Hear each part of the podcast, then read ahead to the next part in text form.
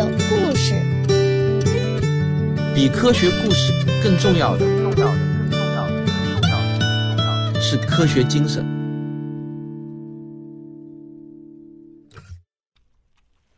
好，今天是医学有故事的最后一期节目啊，也是一期番外节目。二零零七年一月二十七日，著名影星安吉丽娜·朱莉站在母亲的病床前，泪流满面。她俯下身子，最后一次亲吻了母亲的额头，用颤抖的声音在她的耳边轻声重复着：“我爱你，妈妈，I love you。”直到她感受不到母亲的呼吸。朱莉的母亲啊，四十九岁那年被诊断出患有乳腺癌。到现在，他已经与癌症抗争了八年，每一次化疗都给朱莉的母亲带来巨大的身体折磨。但更加折磨人的是，他们每一次看到一丝治愈的希望，很快就因为癌症的复发而再次陷入更深的绝望之中。朱莉的母亲并不是家族中唯一罹患乳腺癌的女性，她的外婆和姨妈也是因为乳腺癌去世的。二零一三年这一年，朱莉三十八岁。她终于从孩子的嘴里听到了那个最让她感到恐惧的问题：“你会不会像外婆一样早早的离开我们？”朱莉知道，她不能再等下去了。年龄越大，乳腺癌的发病率也就会越高。她下定决心接受预防性的双乳乳腺切除以及乳房再造手术，防患于未然。手术之后，朱莉通过公开信的方式，勇敢地向公众分享了自己的私人病例。以鼓励与她有着相似经历的女性。由于她无与伦比的影响力啊，公开信一经发表，公众的注意力立刻就聚焦到了遗传性乳腺癌上来。而朱莉采用的遗传性乳腺癌基因检测技术，也颠覆了人们对传统疗法的旧认知，为遗传性乳腺癌早筛和预防性治疗开启了一扇大门。你或许想知道。为什么朱莉相信只要切除了乳腺就能预防乳腺癌呢？现代医学又是如何确定朱莉有极高的乳腺癌患病风险呢？今天就要给你讲一个艰辛坎坷的医学故事。我们要从一九四六年开始讲起。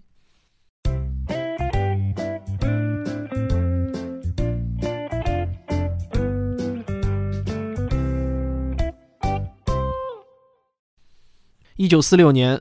玛丽·克莱尔·金出生在美国伊利诺伊州芝加哥市郊外的一个小镇。他天资聪颖，很小的时候他就在数学方面表现出了极高的天赋。1973年，年仅27岁的玛丽·克莱尔就发表论文证明，人类与黑猩猩有着99%的基因相似性。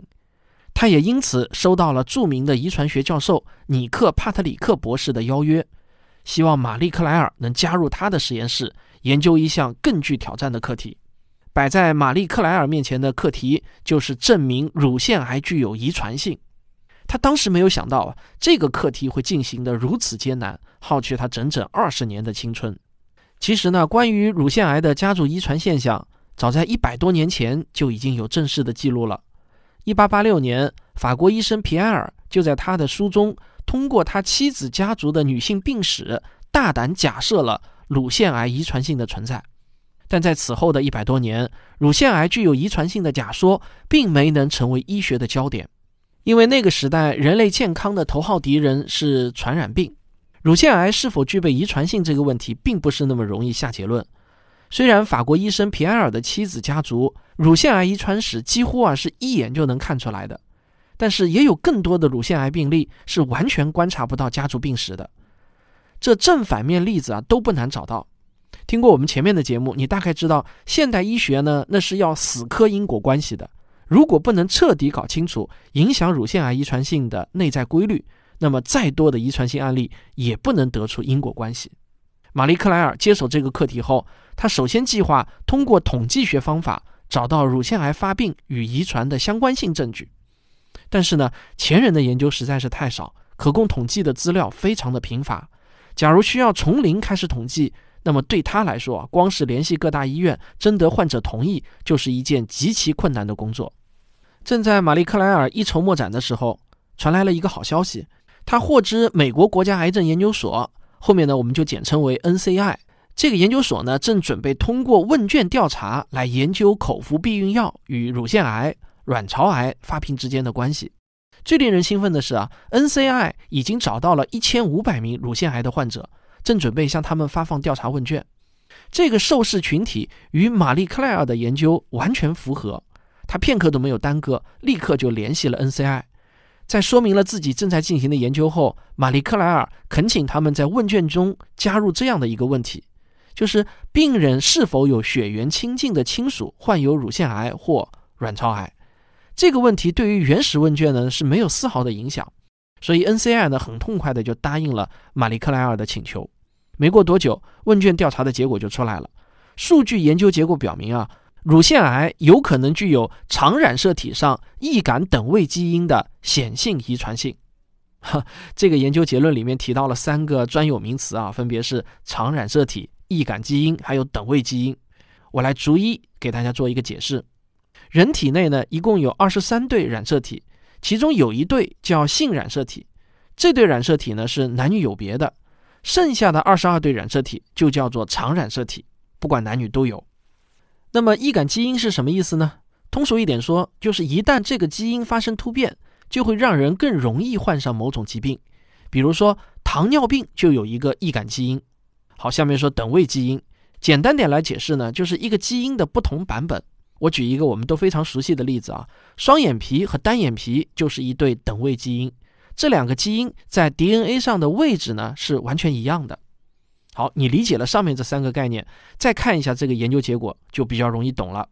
乳腺癌有可能具有常染色体上易感等位基因的显性遗传性。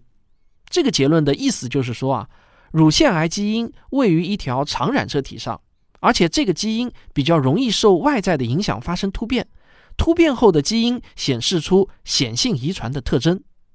玛丽克莱尔就发现，每一百名乳腺癌患者中，大约有四名是因为乳腺癌基因发生突变导致的，在所有的病例当中，百分之四确实呢算不上是一个很高的比例。不过这也很好的说明了为什么乳腺癌的遗传现象竟被学术界忽视了一百多年。在玛丽克莱尔之前，从来没有人通过如此缜密的数据分析给出过这么精准的研究结论。但是你可别因为百分之四的比例不高就小看这件事儿。对于乳腺癌突变基因的携带者而言，他们在七十岁以前罹患乳腺癌的风险可以高达百分之八十二，也就是说啊，如果能够在发病前找到这些患者，就可以采用定期体检等方法，尽早的发现和治疗，从而在极高的概率上挽救患者的生命。那么，该如何找到这百分之四的突变基因携带者呢？想要通过基因检测来找到他们，就必须要精确定位这个基因在 DNA 中的位置。在上世纪七十年代，要完成这项工作啊，那就像草垛寻针啊，工作量极其巨大。我简单给你解释一下这个工作量有多大啊。当时能采用的分析方法呢，被称为连锁分析。这种方法其实一九零五年就有了，实质上呢，就是一种通过排列组合来逐一筛查的方法。玛丽克莱尔团队通过分析大量病人的血样，一共呢得到了一百七十三个标记物。这一百七十三个标记物就好像是一百七十三把钥匙，我们每个人大约有三万多个基因，你可以把它理解为三万多把锁，其中有一把钥匙可以打开其中的一把锁。玛丽他们要做的工作呢，就是找出这把特定的钥匙和锁，而当时的技术并没有什么巧妙的捷径，他们能做的就是逐一拿出钥匙，一一尝试去开三万多把锁。那一百七十三乘以三万得出的结果呢，就是超过五百多万种可能性。当时的排查速度是大约每天能排查一百种可能性，因此啊，全部查完的理论值是超过一百三十六年。假如运气不好不坏，那也需要六七十年才能找到。显然，如果真这么干的话，那可能真的是查到老死也找不到钥匙了。于是呢，玛丽克莱尔团队呢就退了一步。他们把三万多个基因分成了上千个区域，他们要先找出那把锁在这上千个区域中的哪个区。那这样一来呢，工作量就下降了一个数量级。而如果这一步能完成，那么对于基因筛查来说也是具有重要意义的。那他们到底有没有找到呢？咱们先上个小广告，广告之后见。我和著名的教辅机构天星教育团队一起合作了一门中考科学辅导课程，叫《中考科学探究题冲刺十二讲》。在最后的冲刺阶段，你每天听我讲三十分钟的解题技巧，能够帮助你在科学探究题上多拿几分。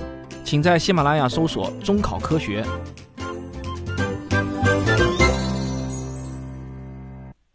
方案确定之后，他们就义无反顾地干了起来。日复一日，年复一年，重复着几乎相同的检测工作，这一干就是十七年。到了一九九零年，玛丽克莱尔博士及团队就宣布，他们确定导致遗传性乳腺癌高发的基因就位于十七 Q 二幺区域。染色体的样子，我想呢，大家应该在中学生物课上都见过，它有点像字母 X，但是呢，两个斜杠，一根长一点，一根短一点。因此呢，科学家们用字母 Q 来代表染色体的长臂，而字母 P 呢表示短臂。幺七 Q 二幺的意思就是啊，第十七号染色体长臂的第二区第一代。后来这个基因被取名为乳腺癌基因一号，英文就简称 BRCA 一。这项研究的论文发表在了顶级学术期刊《科学》上，立即就引起了全世界的轰动。不久之后，另一组科学家利用相同的方法和不同的遗传资料，也做出了同样的发现，这就佐证了玛丽克莱尔团队的发现。但是，请大家注意啊，此刻呢，他们定位到的只是一个区域，而并不是某一个基因，所以呢，这个故事还远没有结束。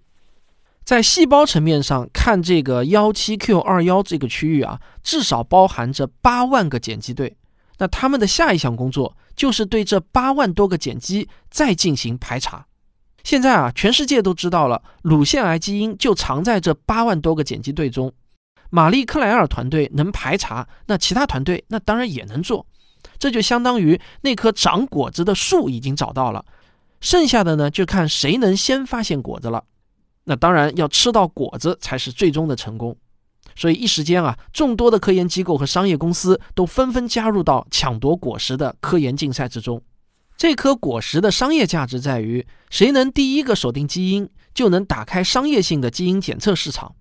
我想每一个女性啊，或许都想知道自己身体中是否隐藏着这颗定时炸弹吧？这可是一个全球千亿级的巨大市场。就这样，一场无形的全球科研竞争就开始了。这是一九九零年。人类基因组计划尚未完成，所有的排查工作就是最原始的手工排查。为了提高效率，玛丽克莱尔决定与密西根大学的另外四个课题组合作，将来共同分享研究成果。合作之后，研究小组的人手立即就变得充裕起来。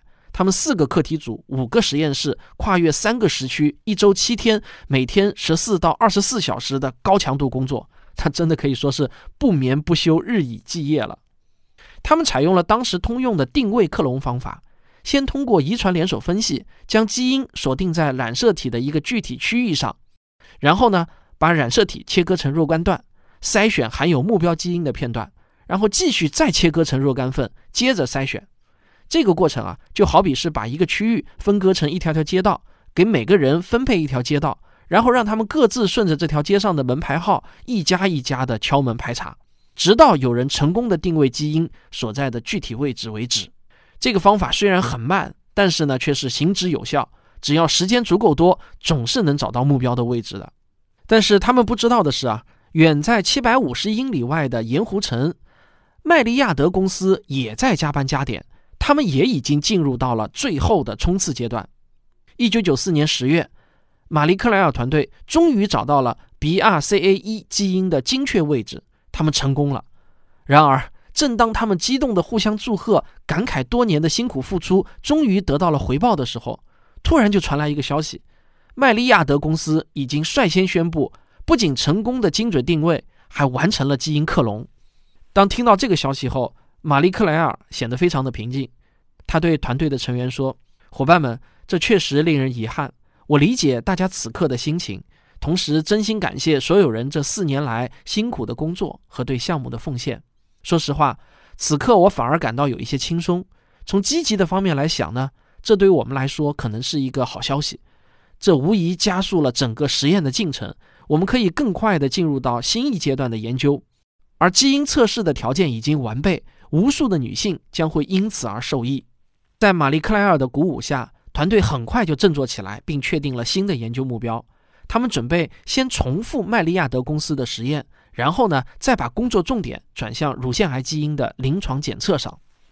玛丽克莱尔希望尽快与麦利亚德公司展开合作，共享团队的研究成果，让乳腺癌基因的临床检测进程加速。然而，万万没有想到啊，他向麦利亚德公司伸出的橄榄枝。等来的呢，竟然是一封勒令停止所有相关研究的律师函。麦利亚德是一家商业公司，而商业投资呢是需要回报的。他们在成果发表之后不久，便对 BRCA1 申请了极为苛刻和狭隘的排他性专利保护。也就是说，在他们获得专利之后，其他任何单位和个人都不得再展开同样的研究。这个专利制度呢，就像是一把双刃剑。它在鼓励人们投资创新方面的作用无疑是巨大的，但是有时候啊，也往往会陷入一种伦理的困境。玛丽克莱尔对此评论道：“我之前一直对麦利亚德公司申请专利抱有乐观的态度，专利本身并没有任何问题，他们的成就配得上这个专利。有问题的是专利的排他性，在此之前没有任何关于基因的排他性专利先例，没有人知道这意味着什么，会产生什么后果。”但在这个专利生效之后，随之产生的专利垄断，对于乳腺癌患病的妇女，还有他们的家庭成员，以及有乳腺癌患病风险的妇女、医生、宣传团体，都变成了一种阻碍。专利垄断永远不会是我的选择。但是，按照当时美国的法律，只有麦利亚德公司可以合法进行乳腺癌的基因检测。不久之后，麦利亚德公司正式面向市场推出了乳腺癌基因检测服务。他们把单次检测的费用定价为三千美元，这是一个相当高的价格，无论是公共医疗保险还是私人医保都不能报销。这就等于说呢，将绝大多数普通阶层的女性挡在了门外，这就让一大批科学家觉得极其不合理。于是呢，这些学者与公共专利基金就联合向麦利亚德公司发起了诉讼，要求法庭判决麦利亚德公司的专利无效。他们的诉求呢，得到了大多数舆论的支持。其中起到至关重要作用的，便是好莱坞的巨星安吉丽娜·朱莉。二零一三年五月十四日，朱莉的公开信《我的医疗选择》发表在了《纽约时报》的头版头条。她在信中呼吁，在美国检测 BRCA1 基因的费用超过三千美元，这是很多女性面临的经济障碍。当前第一要务应该是确保更多的女性有机会接受基因检查和预防性的治疗，以保障生命。无论他们贫穷富有、有何背景、来自何处，他号召基因检测的平民化，鼓励更多女性关注乳腺健康，积极自查。那在得知自己就携带高乳腺癌风险的时候，也能够掌握更多的主动权，提高生存尊严和生活质量。通过社会各界的积极努力，在此后不到一个月的时间，最高法院就以九比零的票数通过了决议，判定麦利亚德公司的专利无效。克莱伦斯·托马斯大法官给出的判词是这样写的：天然存在的 DNA 片段是自然界的产物，麦利亚德公司发现了它，而不是创造了它。它不应该被专利限制，它应该回归学术界，并使全人类受益。就这样，BRCA1 基因的研究呢，就全面回归到了公共领域，检测费用很快就从一次三千美元降低到了二百五十美元。强大的明星效应加上亲民的价格，大大提高了这项技术的普及率。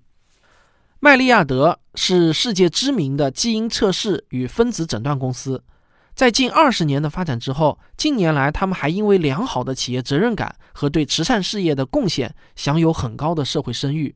他们连续多年向与癌症相关的领域，包括学术和医疗机构捐款超过千万美元。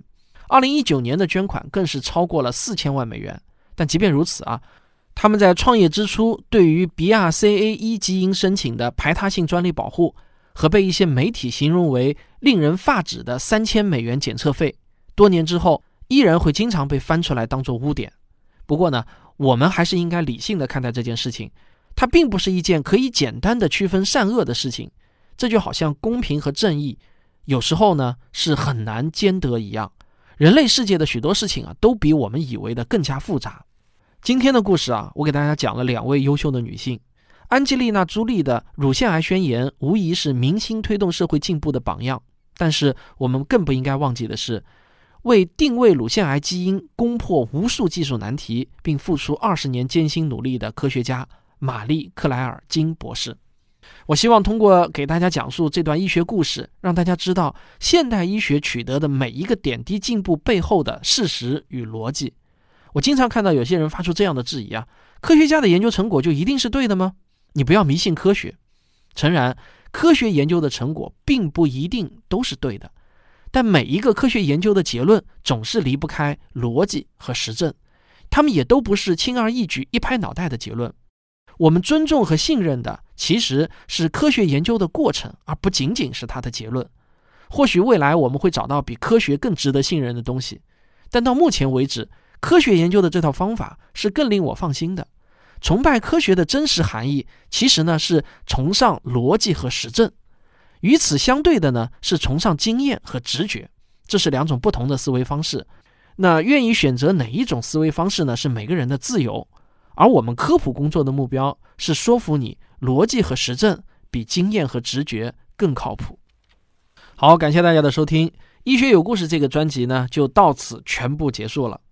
啊，不过呢。我相信以后呢，我们还是有机会继续聊医学的话题的。好，咱们下期再见。科学声音。本期节目的文稿呢，是由科学声音科普训练营的第二期学员赵月同学撰写的。同样啊，在第一期最佳学员董一强和我的指导下，他反复打磨了不知道多少遍后，才最终定稿。这个过程呢是很痛苦，但是啊，收获也是巨大的。我非常欢迎大家报名《科学声音》的第三期科普写作训练营。我们每期呢共招收二十名营员。第三期的开营时间呢已经确定了，是在六月二十日。现在呢就已经开始正式接受报名了。如果你想给自己一次提高写作能力的机会，请咨询小黄老师，他的微信是幺二八六零幺九六零六。好，这就是本期节目，咱们啊下期再见。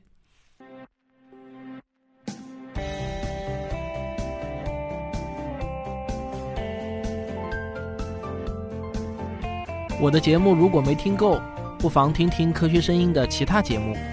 原来是这样，科学史评话，大佬李聊数学，卓老板聊科技，科学部落，托德老师讲儿童心理学，王木头讲科学，理工男有话说。